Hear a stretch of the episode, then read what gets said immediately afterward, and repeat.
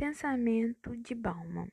Bauman entende que na modernidade sólida, os conceitos, ideias e estruturas sociais eram mais rígidos e inflexíveis. O mundo tinha mais certezas. A passagem de uma modernidade a outra acarretou mudanças em todos os aspectos da vida humana. A modernidade líquida seria um mundo repleto de sinais confusos, propenso a mudar com rapidez e de forma imprevisível. Um exemplo do pensamento de Bauman é a família, que foi e continua a ser considerada o núcleo da sociedade, mas que também teve suas mudanças.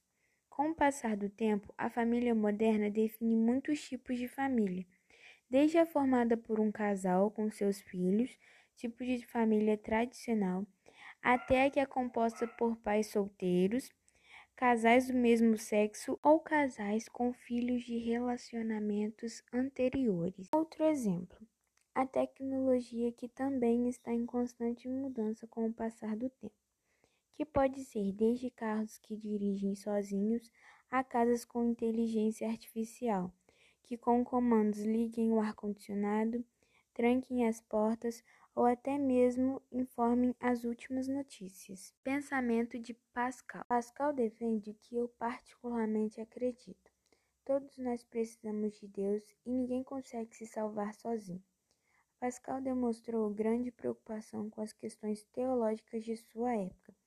Defendia que as ações humanas não são suficientes para a salvação dos indivíduos. Para que as pessoas se salvem, é necessária interferência o auxílio de Deus.